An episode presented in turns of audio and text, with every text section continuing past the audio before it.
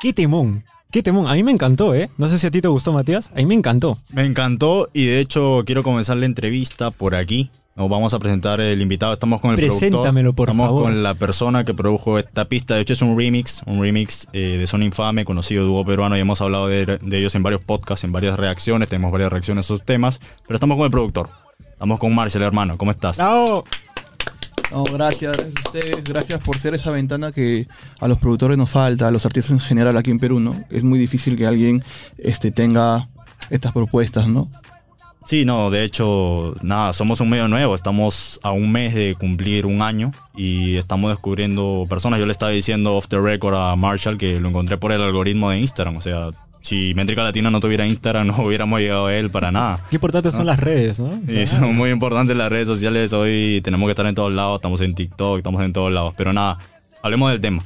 Eh, el autor original del tema es un, un- un rapero, un artista desconocido, o sea, para, para la mayoría de peruanos. Claro, claro. Entonces, que haya llegado a Son Infame, ¿cómo se dio esa conexión? Ah, Yo escuché algo por ahí de que creo que Calibre escuchó el tema y le gustó, o te- creo que fue Jobs, no lo sé. Cuéntame cómo se da la, la historia. Sí, en realidad el artista es Jesus, ¿no? Eh, en, en el estudio con nosotros, con Devero, aquí mi compañero, este, hicimos el, el disco completo, ¿no? Desde cero, las pistas desde cero, las ideas fueron desde cero completamente, nada de referencias.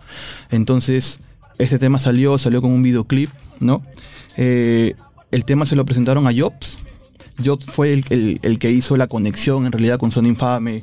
A Jobs le encantó el tema, le gustó a los días este, armó algo con la pista y entonces, pucha, ahí fluyó todo en realidad.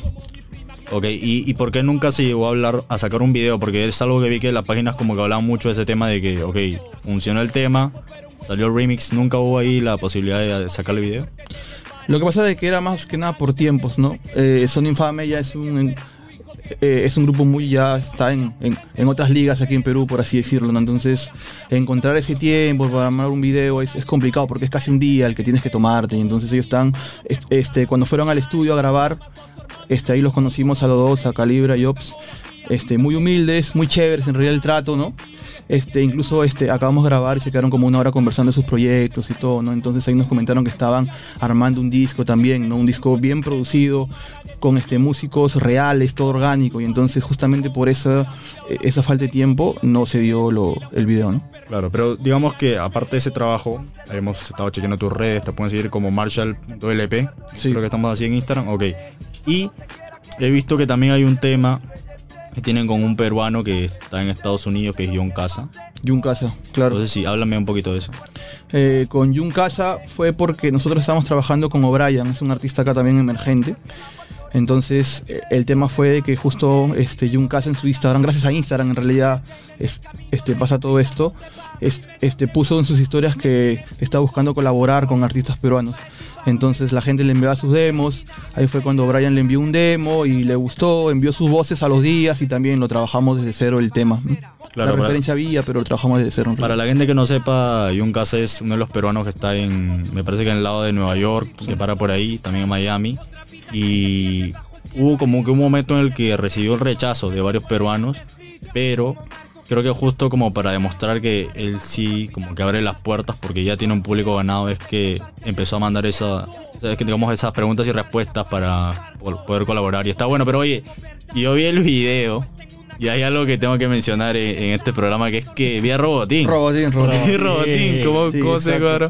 No, lo que sucede es que uno cuando hace un video busca lograr este, ser tendencia y impactar, ¿no? Entonces, la idea no era hacer el típico video del artista con la modelo, ¿no? Porque Claro. eso es muy, muy cliché tal vez. Entonces, en esa búsqueda, eh, eh, justo en esos días salió el tema de Bad Bunny, eh, Yonaguni creo que era, en donde el personaje principal era un, un- un oso, creo, un- ¿no? En- entonces la idea la como que la copiamos por así decirlo y este pero en este caso era Robotín no Robotín pucha la idea era de, de que el tema este gracias a Robotín rebote en, en televisión tal vez no sé no pero esa era la idea principal no Es que Robotín es un personaje bastante curioso y, y muy farandulero incluso de la televisión nacional, ¿no? Hermano, ¿cómo contactas con Robotín para todo? para hacer no pero en realidad el este este el, el contacto con Robotín es bien sencillo porque es hablarle por Instagram El tipo es buena gente. sí es buena Sí. gente porque al final ese es dinero no es su Claro. trabajo también entonces normal Perfecto. No, está perfecto, está perfecto. Y, y de hecho, Robotín también lo estoy viendo en varios podcasts. O sea, no solo en Robotín TV. está en todos lados Sí, ahorita, ¿eh? está en todos lados ahorita. Está que hace podcast, está que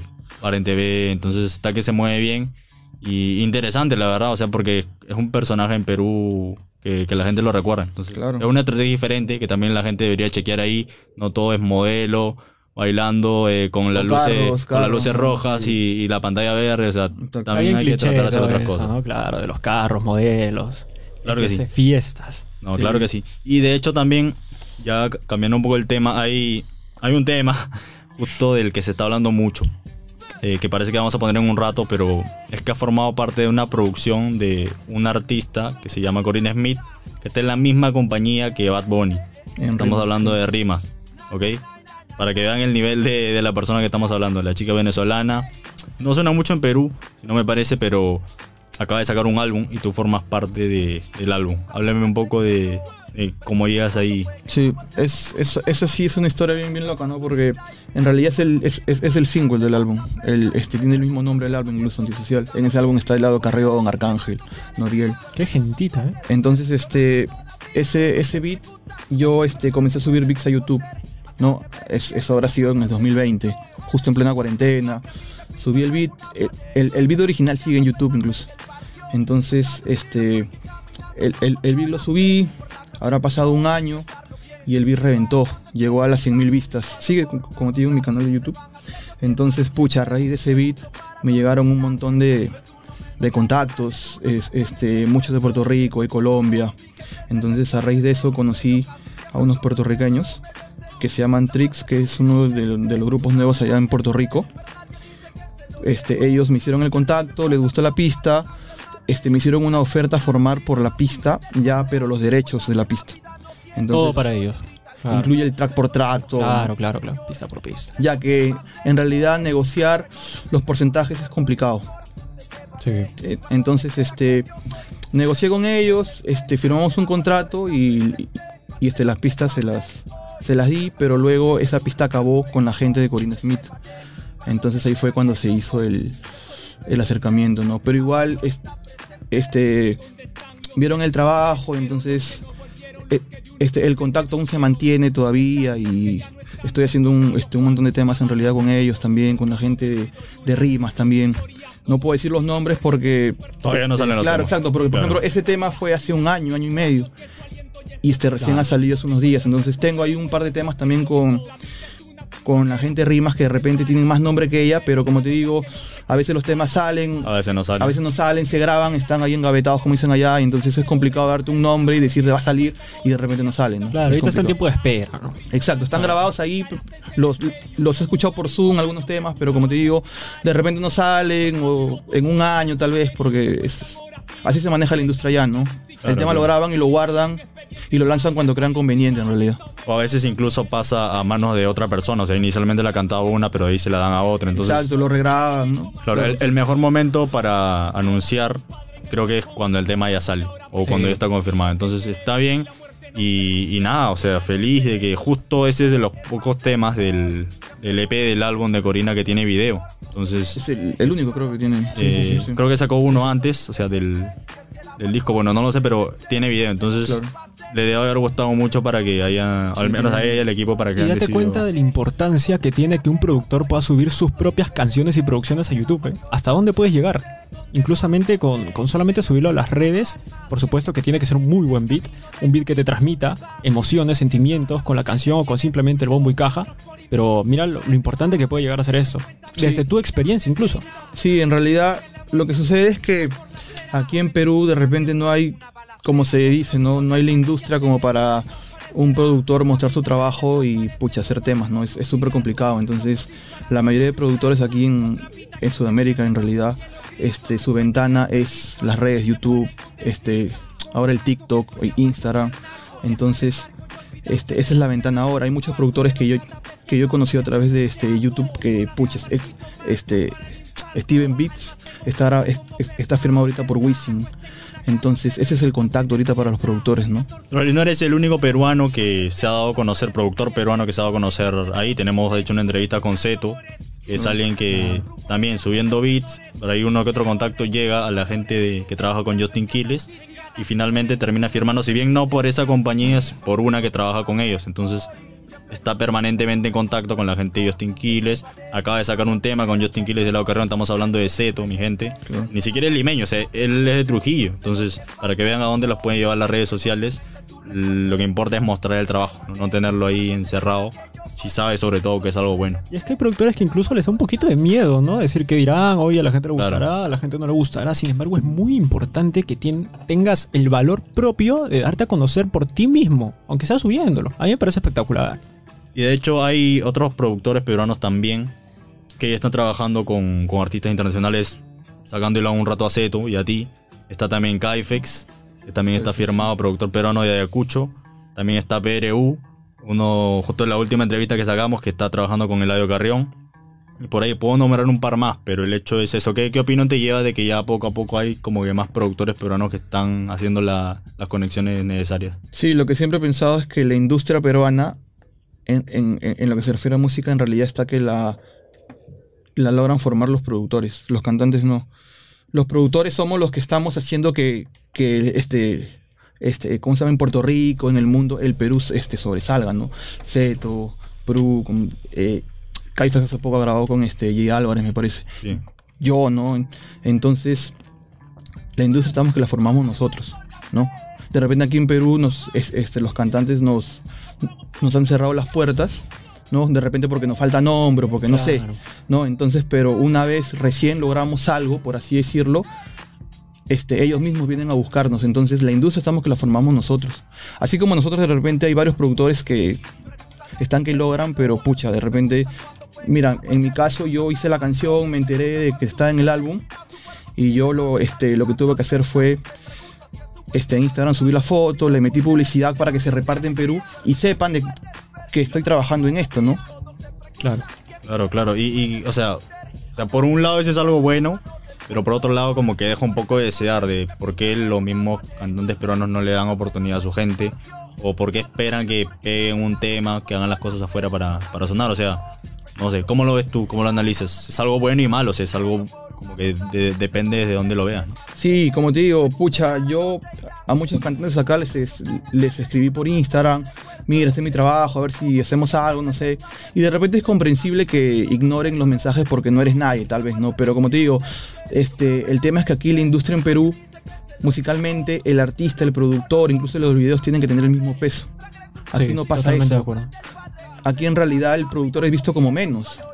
Aquí todo el crédito se lo lleva el cantante, entonces el productor no ha tenido esa, es- este, los reflectores para saber que, pucha, el 50% del tema es de nosotros, en realidad. Claro, o sea, pues, también hay que sí, sí. manejar el tema de derechos.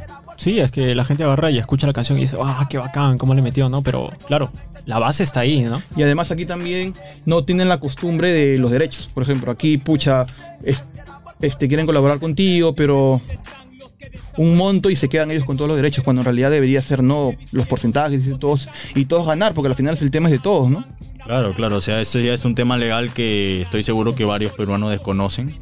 Eh, Gente que está empezando que desconoce y, hay que educarse, hay que informarse. No puedo decir medios ahorita. Por ahí bien Instagram un abogado que es bueno, creo que se llama Red Carpet Law, a ver si lo pulsean, para, para todo este tema legal, pero tienen que educarse, tienen que educarse porque si no le van a estar robando. Y si quieren vivir esto, tienen que, estar pendientes de, de todo Claro, eso. a veces es la parte un poquito pesada de toda la industria, ¿no? Que quizás no te gustaría, tú que estás con todo el amor de hacer música y tal, pero es necesario. Es necesario y hay que hacerlo. Y se tiene que hacer si es que quieres tener un futuro con esto, ¿no? Al final de cuentas. Claro. Claro que sí, yo creo que ahora ya es momento para anunciar qué es lo que viene. O sea, ok, no puedo decir lo que viene con rimas, pero sí hay un sencillo en camino, acá con peruanos sobre todo. Aquí estoy en conversaciones en realidad. Varios, como te digo, este, a raíz de esto, pucha, varias personas me han dado su apoyo, artistas también, pucha. Aquí aprovecho para darle un abrazo a Slowtrack, que fue el primero que es- este, por DM me escribió, me, me felicitó, ¿no? Entonces, pucha, espero que apenas venga de México ya, ya juntarnos, ¿no? Pero igual, no puedo darte nombres porque, este, como te digo, estamos en conversaciones ahorita, entonces, pucha, ni bien lo tenga, normal les paso el dato, ¿no? Claro, pero ¿cómo se llega a ti? O sea, si alguien quiere trabajar contigo, está escuchando esta transmisión, está escuchando este podcast, ¿cómo, cómo llega a ti? Este, por Instagram. Ok, por Por Instagram. Instagram. sí, el por DM. Exacto. Tíralo, bro. Sí, exacto. Ok, entonces vamos con Antisocial, vamos con Antisocial y a escuchar el tema del que estamos hablando. Eh, espero que con se lo de gocen. Robotín. Pero vamos Pero con dale la- Robotín. Robotín, por supuesto, hermano. Vamos con la de Robotín de de- Antisocial. desde aquí, Marshall, queremos agradecerte, por supuesto, por tu tiempo, por todo lo que estás haciendo acá por la movida y en verdad unas palabritas para toda la gente que te está escuchando, hermano. No, dale, este, eh, aprovechar este espacio, por, es- este, como te digo, hay que darle ya el, el valor que se merece a los productores. Somos en, en- en realidad el 50% de las producciones. Entonces, pucha, espero que algún día la industria aquí en Perú en realidad empiece, ¿no? Que las cosas cambien, Que las cosas bien. cambien, en realidad, sí. Muchas gracias a ti, Marshall, y seguimos aquí con Métrica Latina por Café Radio. Compartimos tu esencia.